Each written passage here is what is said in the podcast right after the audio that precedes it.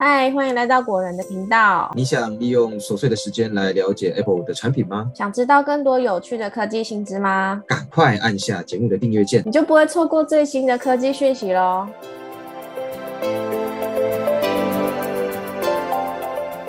大家好，欢迎来到古人聊科技，我是 Silver，我是 Robert。最近有新闻爆出，iPhone 在中国的组装厂因为疫情爆发、群众感染的关系。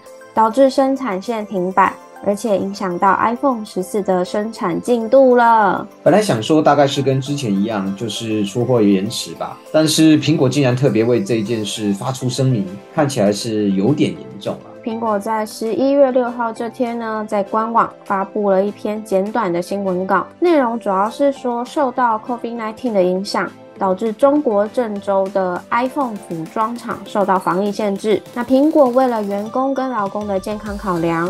因此，生产线会出现产能明显减少的情形。这个影响呢，主要针对 iPhone 14 Pro 与 iPhone 14 Pro Max 这两款产品。苹果表示啊，这两款 iPhone 的需求固然是很高啦，可是目前的出货量呢，将会比之前预期的还要更低，而且消费者会需要等待更长的时间才会收到新的产品。在果仁编辑的印象中，苹果好像很少会因为产能受影响而特地发布新闻稿。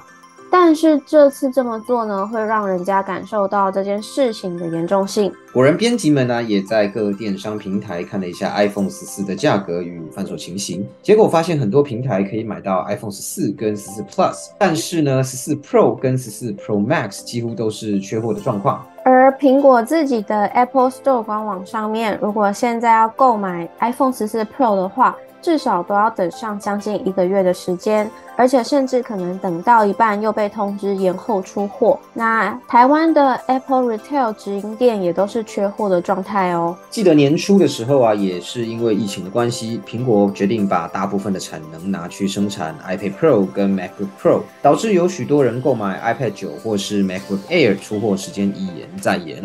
这个状况可能会维持至少半个月到一个月以上的时间，所以如果有打算要入手 iPhone 十四 Pro 的朋友呢，可能要等一下，就是你知道需要一点耐心了。那如果你对于动态岛以及永远显示功能不是非常执着，其实也可以考虑看看 iPhone 十三 Pro，在整体效能上来说不会跟 iPhone 十四 Pro 差很多。除了新机以外，大家也可以上 PTT 或是拍卖网站上找找看。有没有人出售二手或者是全新未拆的 iPhone 十四 Pro 哦？以上呢是关于 iPhone 十四 Pro 缺货的消息。喜欢本集内容的朋友呢，别忘记帮我们按赞、点喜欢、加订阅，也欢迎呢把果仁聊科技分享给其他朋友。今天的节目先到这边，我们下次见，拜拜，拜拜。